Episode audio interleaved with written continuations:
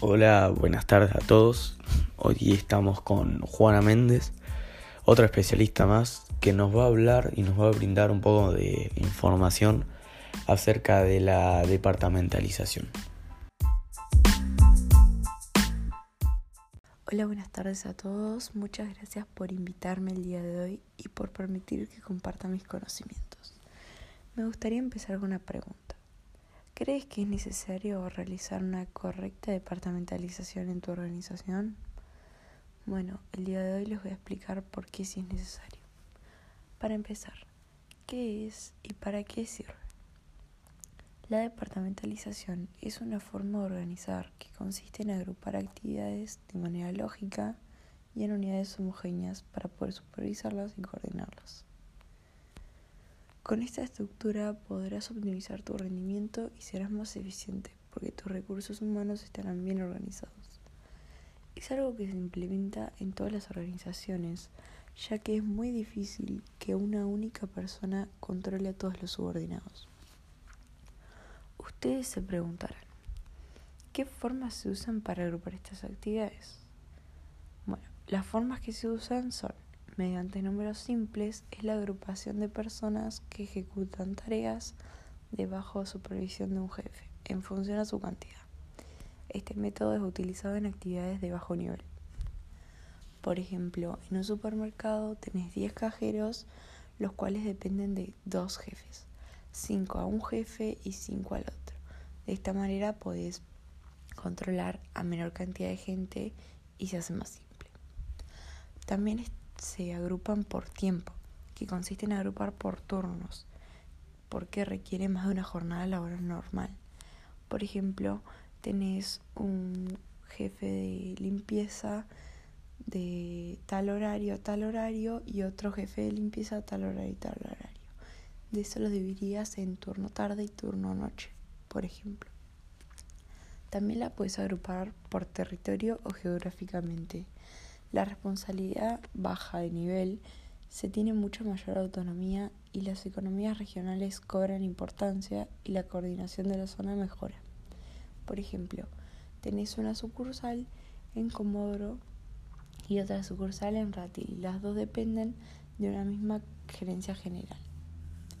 También lo puedes agrupar por tipo de producto, que se concentra todos los esfuerzos en un producto se ubica toda la responsabilidad en el área y favorece la coordinación funcional. También eh, lo puedes agrupar por tipo de clientes. Es conocimiento de quiénes son los clientes, si mayoristas o minoristas. También por canal de comercialización. Son actividades en función a los canales los cuales la empresa comercializa sus productos o servicios.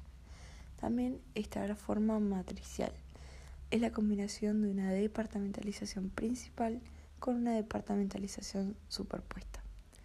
También puede ser por función empresarial. Es la agrupación según la actividad que desarrollen y se utiliza cuando hay un nivel de delegación. Es decir, por ejemplo, investigación y desarrollo, comercialización, finanzas.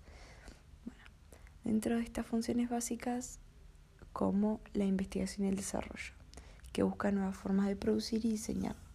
La producción, planifica formas de realizar productos y los realiza y obtiene los recursos para lograrlo. La comercialización ubica a los clientes, selecciona canales adecuados para comercializar y entrega y cobra.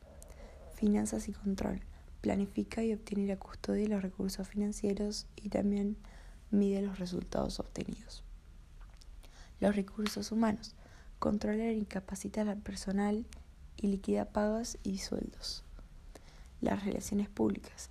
Es el externo entre la organización y lo del entorno. Por ejemplo, alguien que te apoye con el marketing o alguna forma de publicidad. Para representar gráficamente todo lo que estuvimos hablando, se utiliza un organigrama. ¿Qué es esto? Es un cuadro jerárquico de forma de pirámide. En la cima se representa a la persona más importante, con mayor jerarquía y a partir de esta se generan divisiones que se dividen y así sucesivamente. Por ejemplo, tenés al jefe, de abajo tenés a dos personas que lo ayudan con diferentes áreas y abajo de cada una de esas personas se dividen en dos y así se ramifica toda la organización. Se plantea todo esto, esta división, hasta que se marquen y aparezcan todas las agrupaciones de la distribución de tareas. También esta son, es utilizada para evaluar las diferentes alternativas de diseño organizacional. Para que se entienda mejor, les voy a dar un ejemplo. Eh, en este caso elegí una fábrica de ropa. Bueno, la fábrica está dirigida por una gerencia general que se encarga de coordinar, supervisar la gestión de gerencias de investigación y desarrollo, producción, administración y finanzas y comercialización. La gerencia general cuenta con un servicio externo a la organización que brinda asesoramiento de relaciones públicas y legales. Este le brinda consejos a la gerencia general sobre cómo tratar las relaciones públicas y legales. La gerencia de investigación y desarrollo se ocupa de las prendas que diseñan y confeccionan. Esta gerencia se ocupa de dos departamentos, proyectos y tendencias e ingeniería de productos. Dependiendo de la gerencia de producción, se encuentran dos departamentos, uno de fábrica y otro de control y calidad. Al mismo tiempo, el departamento de fábrica se divide tres por cada producto. O sea, una fábrica de jeans, una fábrica de buzos y una fábrica de remeras.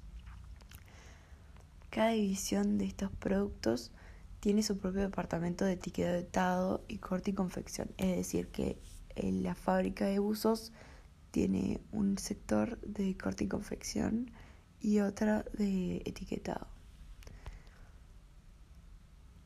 El área de administración y finanzas se divide en finanzas recursos humanos y contabilidad. Las finanzas se dividen en tesorería, créditos y cobranza. Acerca del área de comercialización, cuenta con un apoyo externo a la organización que se encarga de las publicidades y marketing. A su vez, se divide en tres departamentos, ventas, distribución y logística y packaging. El departamento de ventas se divide por clientes, en caso de ser mayoristas o minoristas. Bueno, en caso de que no se entienda o no se quede claro, me gustaría explicarles otro ejemplo en el cual vamos a analizar un emprendimiento que va a empezar a crecer y a formarse como organización. Este es un emprendimiento de cocina entre madre e hija y no requiere una departamentalización, ya que tiene que agruparse. Es decir, madre e hija trabajan ellas únicamente sobre su producto. Pero cuando empieza a crecer va a tener que contratar un bachero, un cocinero, un alquiler, un...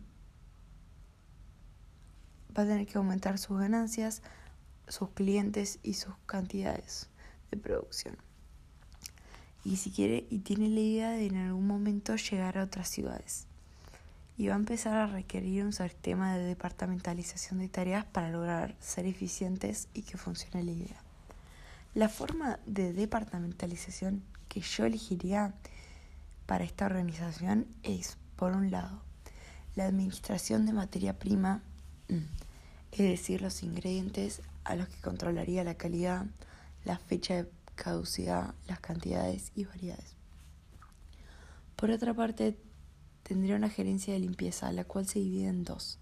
Un departamento que controla el bachero y a la limpieza del lugar y las medidas de higiene, como lavarse las manos, y el otro departamento sería que controla el cocinero, de que no mezcle diferentes tipos de ingredientes que no pertenezcan a la receta. Tendría otra sección de finanzas que se encargaría de todos los ingresos y sueldos. También un área de comercialización que tendría el apoyo externo que se encargaría del packaging. En este departamento hay un área de distribución y otra de ventas. La de ventas se divide por clientes mayoristas y minoristas. Bueno, en el hipotético caso de que llegue al momento de expandirse a otras ciudades, implementaría las mismas divisiones que expliqué hasta el momento, pero las dos dependerían de una departamentalización por ubicación geográfica, que a su vez dependería de una gerencia general. Ya teniendo estos conocimientos, podemos llegar a la conclusión de que todas las empresas necesitan una correcta departamentalización para poder tener el control sobre sus actividades, sus recursos humanos y estar informados de todo lo que pasa. Muchísimas gracias Juana por explicar y dejar en claro estos conceptos que son bastante extensos, pero se entendió muy bien. Eh, nos vemos en otro episodio.